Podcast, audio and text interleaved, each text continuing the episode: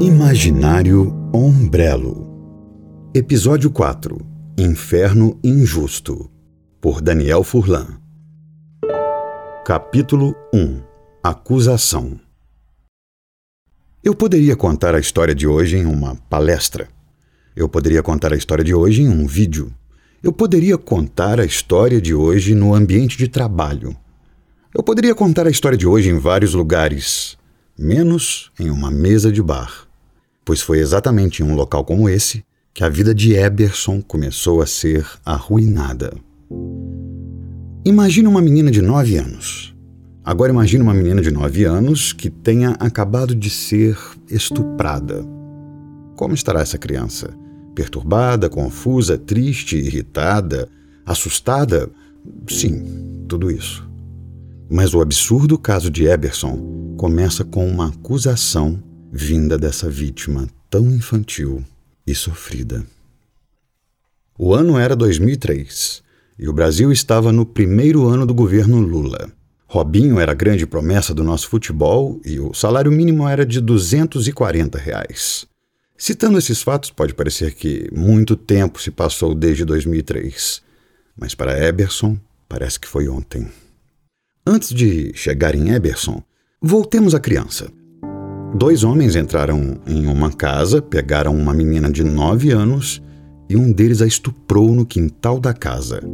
Os detalhes são ainda mais pesados, mas vamos evitá-los por motivos de bom senso. O fato é que a menina ficou muito abalada, mas disse aos pais e aos policiais que seria capaz de identificar a fisionomia do estuprador. O IML analisou e constatou que ela realmente havia sido estuprada. E a polícia resolveu andar com a garotinha pelo bairro à procura do criminoso. Após algumas horas, ela avistou uma mesa de bar. Lá estava Eberson bebendo uma cervejinha com os amigos. Na mesma hora, a criança apontou e disse que ele era o estuprador. Mesmo sem mandado de prisão, os policiais o levaram para o DP e o prenderam. Eberson disse que era inocente, mas de nada adiantou. O inferno havia começado. Capítulo 2 Julgamento Há alguns anos, Eberson já havia passado pela polícia por conta de brigas de gangues e pequenos furtos, mas nunca cometeu um estupro. Na noite do crime pelo qual foi acusado, inclusive, ele alegou estar em casa com a mulher e os dois filhos. O desespero da prisão injusta e repentina fez com que esse homem, humilde de Manaus, tentasse o suicídio logo na primeira noite no cárcere. Um colega de cela, no entanto, viu a tentativa e alertou os policiais que evitaram pelo menos essa tragédia. Eberson tinha um medo: as punições da cadeia. Mas não as punições da justiça ou da polícia, e sim as dos próprios detentos.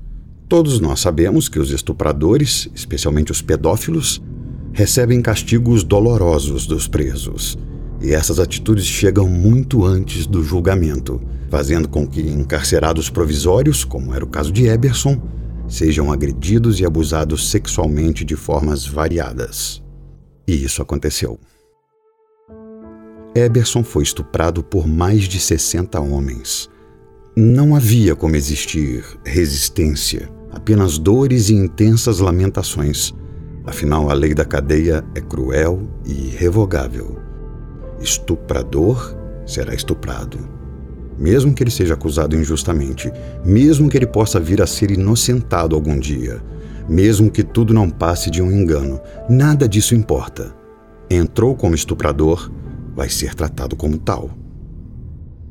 Enquanto isso, os advogados de Eberson tentavam revogar a prisão temporária, mas não obtinham sucesso. Sete longos meses se passaram até que ele começou a desconfiar dos danos que poderiam ter sido causados por aquela dezena de presos estupradores. Após uma conversa com a psicóloga da cadeia, Eberson foi escoltado a um hospital para fazer alguns exames. Dias depois, veio o resultado. HIV positivo. O vírus da AIDS foi contraído após a sessão de abuso sofrida na prisão. Pois é, como você já deve ter reparado, é impossível que esta história tenha um final feliz. Capítulo 3 Pena Receber uma notícia dessas não é fácil, especialmente quando a pessoa se encontra em uma prisão, longe das pessoas que ama e da própria liberdade. Eberson havia perdido as esperanças na vida, até que em 2005, dois anos depois, uma mulher resolveu acreditar naquele homem sofrido que era vítima de uma injustiça gigantesca. A família do acusado não tinha mais condições financeiras de bancar advogados para defendê-lo e resolveram ir até a Defensoria Pública. Por sorte, a bondosa defensora Ilmair Faria pegou o caso e viu que se tratava de uma acusação contra um inocente. As provas eram frágeis e estava claro que Eberson não era culpado pelo estupro daquela criança. Ilmair correu contra o tempo e estudou a situação com muito cuidado, mesmo com o processo já estando em andamento. Ela reparou que a descrição do estuprador que havia sido feita pela vítima não era compatível com as características físicas de Eberson.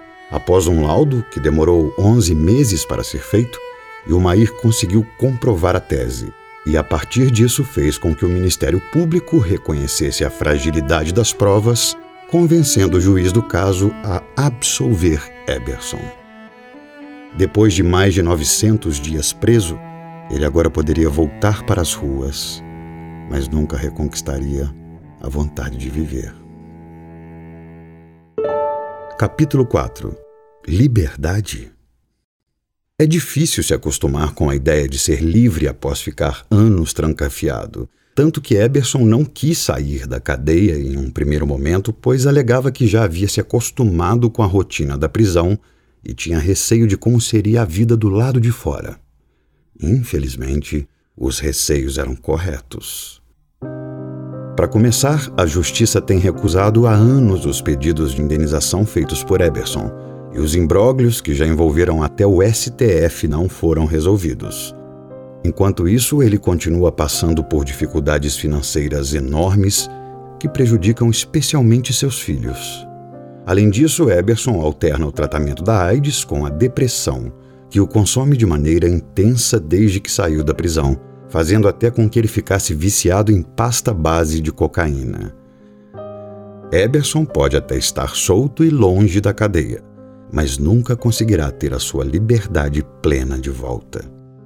Infelizmente, só um bar não é mais suficiente para Eberson afogar as mágoas e esquecer os traumas e problemas dessa vida extremamente nociva que ele foi forçado a encarar. Um inferno injusto que ninguém merece conhecer.